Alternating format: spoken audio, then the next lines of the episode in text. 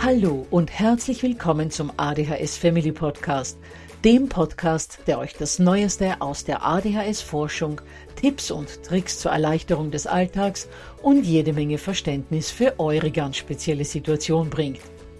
Ich bin im Übrigen Anna und war auch einmal eine verzweifelte Mama von einem betroffenen Kind. Aber heute, viele Jahre und mehrere Fortbildungen später, bin ich Expertin für ADHS und eine sehr entspannte Mutter eines mittlerweile jungen erwachsenen Mannes, der trotz dieses Syndroms zu einem glücklichen und beruflich erfüllten jungen Mann herangewachsen ist. Ich möchte euch mit diesem Podcast genau dort zur Seite stehen, wo auch ich vor vielen Jahren Hilfe gebraucht hätte.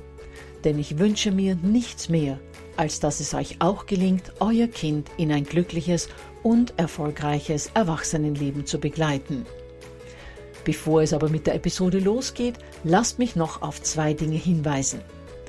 Punkt 1. Ich spreche in meinem Podcast immer nur von ADHS, weil das in der Fachwelt so üblich ist. Gemeint ist damit aber auch immer die verträumte Variante der ADS. Und Punkt 2. Die Werbungen, die im ADHS Family Podcast geschaltet werden, dienen der Finanzierung von Projekten, die der gesamten ADHS Community zugutekommen – denn sie werden für die Produktion von Erklärvideos für Kinder oder für das familiäre Umfeld, für die Informationsweitergabe an Pädagogen, Diagnostiker und Ärzte sowie für spezielle ADHS-Projekte herangezogen.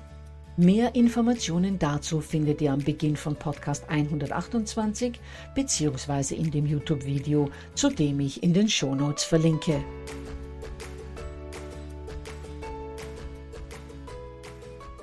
Ja, ihr Lieben, heute habe ich einen ganz besonderen Gast zum Interview geladen. Mein heutiger Gesprächspartner ist Primar Dr. Ralf Gößler, Leiter der Kinder- und Jugendpsychiatrie und psychotherapeutischen Medizin in einem der größten Krankenhäuser Wiens. Er ist Facharzt für Psychiatrie, Neurologie und Kinder- und Jugendpsychiatrie, ist außerdem Psychotherapeut und begleitet Familien mit ADHS seit über 20 Jahren.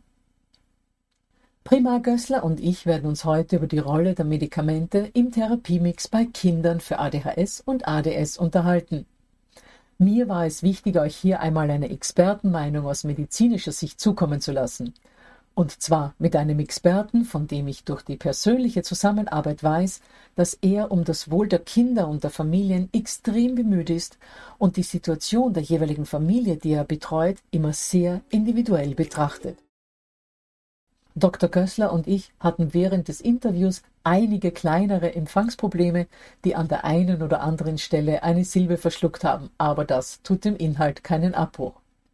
Gut, dann lasse ich euch nicht länger warten, tauchen wir in die Episode ein. Ja, lieber Ralf, dann darf ich dich herzlich willkommen heißen zum heutigen Podcast. Herzlichen Dank, dass du dir die Zeit nimmst, ähm, hier heute dabei zu sein. Und ich würde dich mal bitten, dich vorzustellen, in welcher Funktion du heute hier bist. Okay, vielen Dank mal für die Einladung. Mein Name ist Ralf Gößler. Ich bin Facharzt für Psychiatrie und Neurologie und Kinder- und Jugendpsychiatrie. Bin auch Psychotherapeut, leite eine Kinder- und Jugendpsychiatrische Abteilung im Krankenhaus Floridsdorf. Das ist das neue Spital über der Donau. Äh, und äh, die Diagnose ADHS ist eine sehr häufige Diagnose bei Kindern und Jugendlichen. Aber wie wir wissen, seit vielen Jahren gibt es auch bei den Erwachsenen und äh, insofern habe ich mich damit auch in den letzten Jahren sehr beschäftigt. Mit Erwachsenen? Auch mit Erwachsenen. Ja, ja. Ähm, äh, du bist ja auch noch äh, Vorsitzender der, des Vereins ADAPT, der Arbeitsgruppe zur Förderung von Personen mit ADHS und dann auch noch im Vorstand der Österreichischen Gesellschaft für Kinder- und Jugendpsychiatrie, wenn ich das ergänzend hinzufügen darf. Ja, sehr gerne. Das sind Funktionen, die ja. sind mir gefallen, aber ich fülle sie gerne aus äh, und ist mir auch eine Ehre natürlich. Okay, wunderbar. Gut, Ralf, dann darf ich dir die erste Frage stellen, ähm, wie du die Reaktion der meisten Eltern erlebst, denen du vorschlägst, also Eltern von Kindern und Jugendlichen mit ADHS, denen du vorschlägst, dass Medikamente auch Teil im Behandlungsmix sein sollten, wenn du sie für notwendig empfindest. Wie reagieren da die meisten Eltern drauf? Äh, das ist sehr unterschiedlich. Äh, es kommt einerseits auf den Leidensdruck an, der bereits besteht durch äh, eine ADHS-Symptomatik, die vielleicht sehr viele Schwierigkeiten bereits macht, vor allem in der Schule oder auch zu Hause. Und es kommt natürlich darauf an, inwiefern die Eltern einerseits sich selbst schon Infos äh, aus dem Internet äh, oder von Freunden und so weiter besorgt haben und äh, das Wichtigste, welche Einstellung sie generell zu Medikamenten haben und vor allem auch zu Psychopharmaka haben. Äh, und hier wissen wir ja, äh, sind die Einstellungen sehr unterschiedlich. Ähm, das ist interessant, weil du das jetzt gesagt hast. Erlebst du Eltern, die ähm, Medikamenten gegenüber jetzt nicht so offen sind, also die so eher auf der, sage jetzt einmal, Naturheilkunde-Welle unterwegs sind, erlebst du die eher doch vorsichtig und verschlossen? Ich meine, das jetzt herausgehört zu haben. Also würde ich jetzt so nicht unterstreichen. Also ich glaube, wichtig ist, die Eltern dort abzuholen, wo sie stehen. Äh, insofern äh, ist es, äh, glaube ich, wenn es darum geht, dass man eine erfolgreiche Therapie oder erfolgreiche Unterstützung anbietet, wichtig, langsam vorzugehen und nicht mit der Tür ins Haus zu fallen. In einem persönlichen Gespräch, und ich glaube, man sollte sich dafür Zeit nehmen, kann man das ganz gut rausfiltern, welche Vorstellungen die Eltern haben, was sie alles schon wissen bereits über die Behandlungen, über die Möglichkeiten und auch welchen Leidensdruck sie haben. Äh, und ich glaube, also mit dieser Basis äh, kann man dann sehr gut in ein Gespräch gehen äh, und eine Beratung anbieten, die dann zumeist auch angenommen wird. Okay, super. Das heißt, es kommt auch wahrscheinlich sehr viel auf das Feingefühl des Behandelnden an und ähm, ob er die Eltern dort auch wirklich abholen kann, wo sie gerade wissensmäßig und auch, ich sage jetzt mal, mit ihrem Herzen stehen, ähm, wie offen sie für alles sind beziehungsweise wie sehr der Arzt dann das, das Herz der Eltern da öffnen kann, das, ob jetzt führt Medikamente oder eine andere Behandlungsmethode, das, wird, das ist ja dann, das wissen wir ja, von Fall zu Fall unterschiedlich. Ja, sag mal, was bereitet denn den die größten Ängste im Hinblick auf Medikamente deiner Erfahrung nach? Was, was, was hörst du da so in deinem Berufsalltag? Naja, es ist generell so, dass Psychopharmaka und kindliches Gehirn oder jugendliches Gehirn, äh, das dann sozusagen unter Einfluss dieser Medikamente stehen soll, äh, das ist natürlich oder wird generell kritisch gesehen. Ja, wenn ich mir das vorstellen würde für mein eigenes Kind, ein Experte empfiehlt mir Psychopharmaka für mein Kind, würde ich wahrscheinlich auch vorsichtig sein äh, und doch im Sinne der besorgten Eltern viele, viele Informationen einholen wollen, vielleicht auch eine Überle Überlegungsphase tätigen wollen oder mich mit einem anderen Experten besprechen wollen. Das heißt, insofern äh, ist das verständlich, dass Eltern sehr, sehr vorsichtig sind. Sie wollen das Beste für ihr Kind. Sie wollen einerseits natürlich Behandlung, Unterstützung, äh, aber sie wollen natürlich auch eine Kosten Nutzen, Risikoabwägung, was ja auch verständlich ist. Das wollen wir auch als Experten. Insofern glaube ich, muss man den Eltern Zeit geben. Äh, und äh, wie gesagt, äh, ich glaube, ein übertriebener Ehrgeiz, den Eltern was einreden zu wollen oder sie überzeugen zu wollen und sie stehen nicht hundertprozentig dahinter, das ist hier vollkommen fehl am Platz. Ja, gut, das ist richtig. Das kann ich vollkommen nach, nachvollziehen, weil du kannst als, als Mama und Papa äh, dein Kind nur so begleiten, wie du es vor dir selbst verantworten mhm. kannst. Und äh, da wird es eben auch, ja, da kommen so viele Parameter an, unter anderem natürlich auch auf deinen eigenen Wissensstand als, als Mutter oder Vater. Mhm. Ähm, ich meine, man hört ja in den Medien immer wieder, ähm, dass die Medikamente äh, für Kinder mit ADHS, ähm, was Gott was für Nebenwirkungen haben, dass sie süchtig machen ähm, können. Oder es wird ja fast, fast schon behauptet, dass das so sei. Ähm, was ist an diesen Aussagen dran? Gut, es ist, äh, also in den Medien hört man sehr viel und es gibt ja im Internet natürlich unterschiedlichste Meinungen und Einstellungen von Verteufelung äh, der Medikation bis hin zu Lobgesängen. Und ich denke, äh, eine seriöse Aufklärung, die eben auf fachlicher äh, und eine empirische, einen empirischen Hintergrund beinhalten sollte. Das ist das Allervernünftigste. Generell äh, ist es ein weit verbreitetes Vorteil, dass Medikamente, die gegen ADHS eingesetzt werden, und es werden ja Stimulantien eingesetzt, die potenziell äh, eine Suchtproblematik, wenn sie vor allem von Gesunden eingenommen werden, hervorrufen können. Also das heißt, diese Stimulantien sind auch das Mittel der ersten Wahl gegen ADHS seit vielen, vielen Jahrzehnten. Die sind sehr gut erprobt. Das, die Kosten-Nutzen-Relation für die Kinder, für die Jugendlichen ist exzellent, muss man sagen.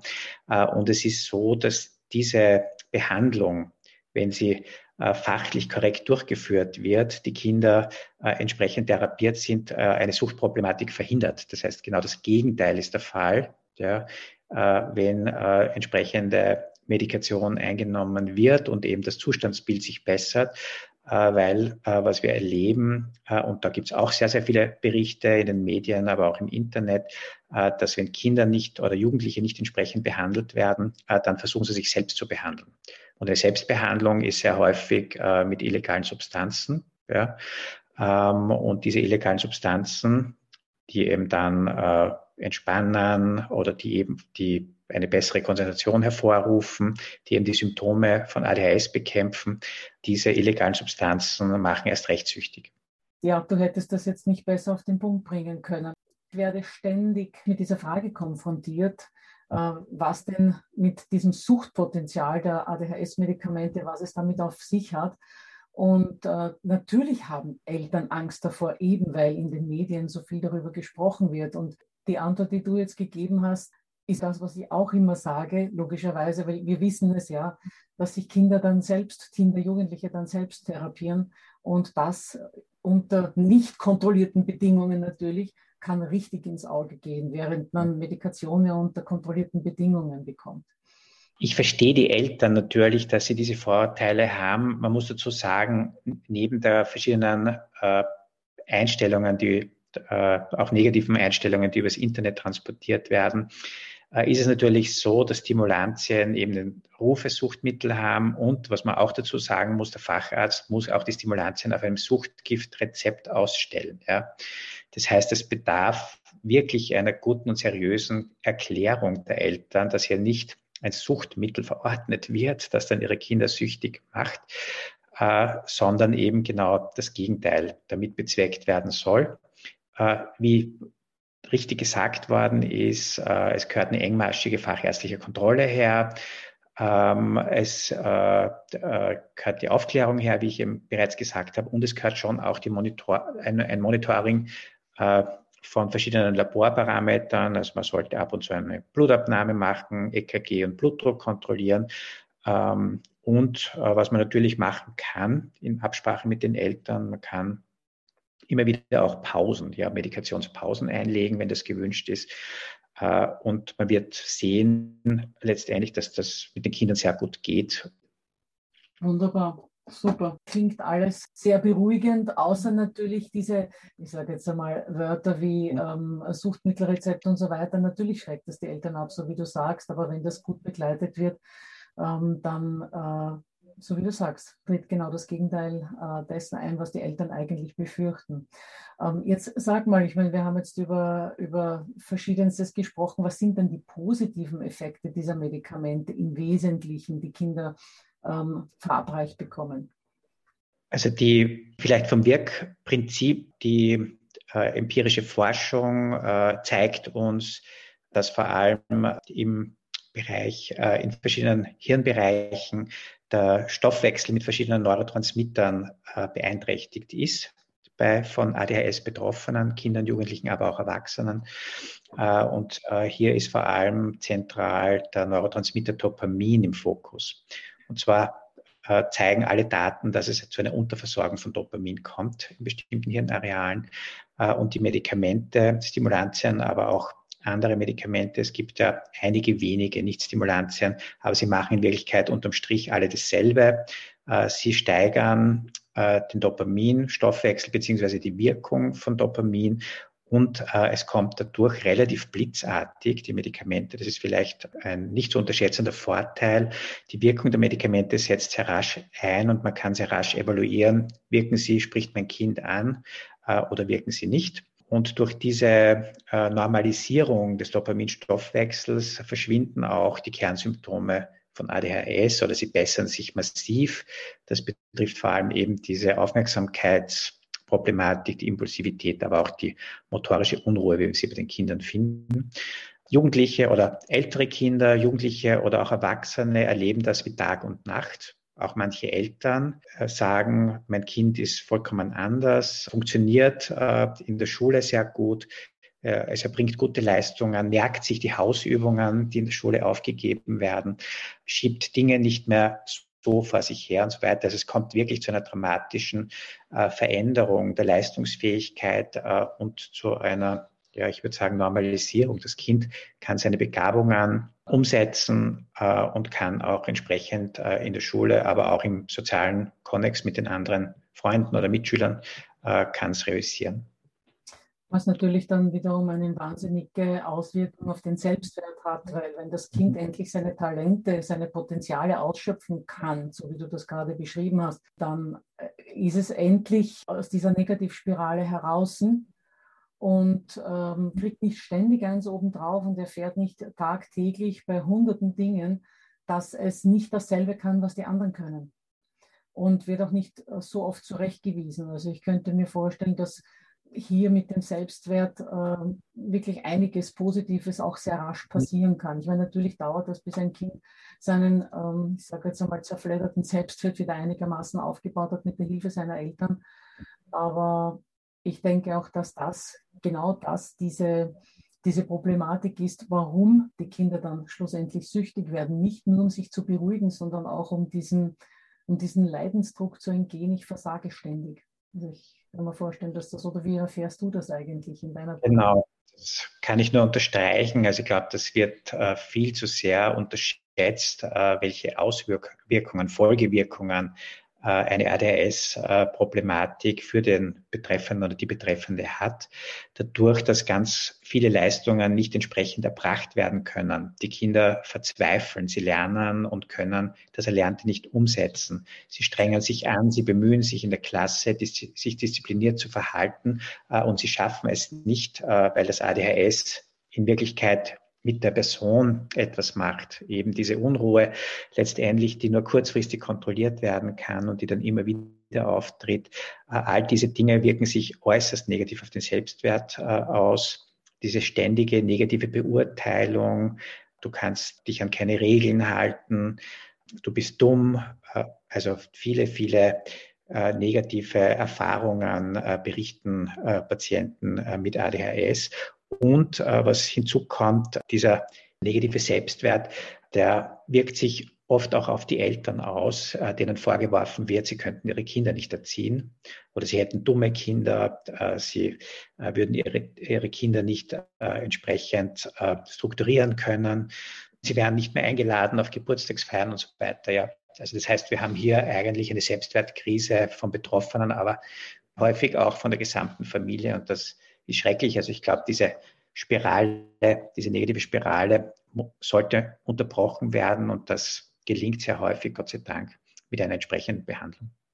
Wunderbar. Gibt es sonst noch irgendetwas, das du unseren Hörern mitgeben möchtest als Neurologe und Kinder- und Jugendpsychiater?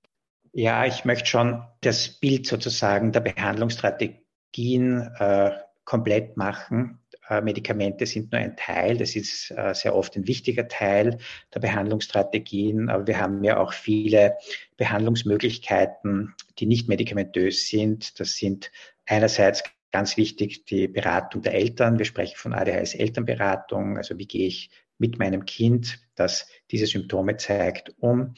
Äh, das, das, sorgt auch für häufig nicht nur für Information, sondern auch für eine Entspannung. Es wird zugehört in diesen äh, Gruppen, dann Selbsthilfegruppen, ganz, ganz wichtig, um sich mit äh, Eltern, die ähnliche Erfahrungen haben, gehabt haben, sich auszutauschen. Dann gibt's äh, Therapien für die Kinder natürlich auch. Die sind eher auf einer strukturellen oder verhaltenstherapeutisch orientierten Ebene ganz, ganz wichtig. Also wo Kinder dann selbst lernen können, einzelne Symptome besser zu kontrollieren. Und vielleicht ergänzend ist erwähnt äh, eine Medikation, weil wir die so im Fokus gehabt haben, ist natürlich nicht unter allen Umständen notwendig. Ja? Also wir wissen mittlerweile, dass ADHS in unterschiedlichen Intensitätsgraden auftritt. Also es gibt die milden Formen, die mittleren und die sehr schwer, schweren Formen.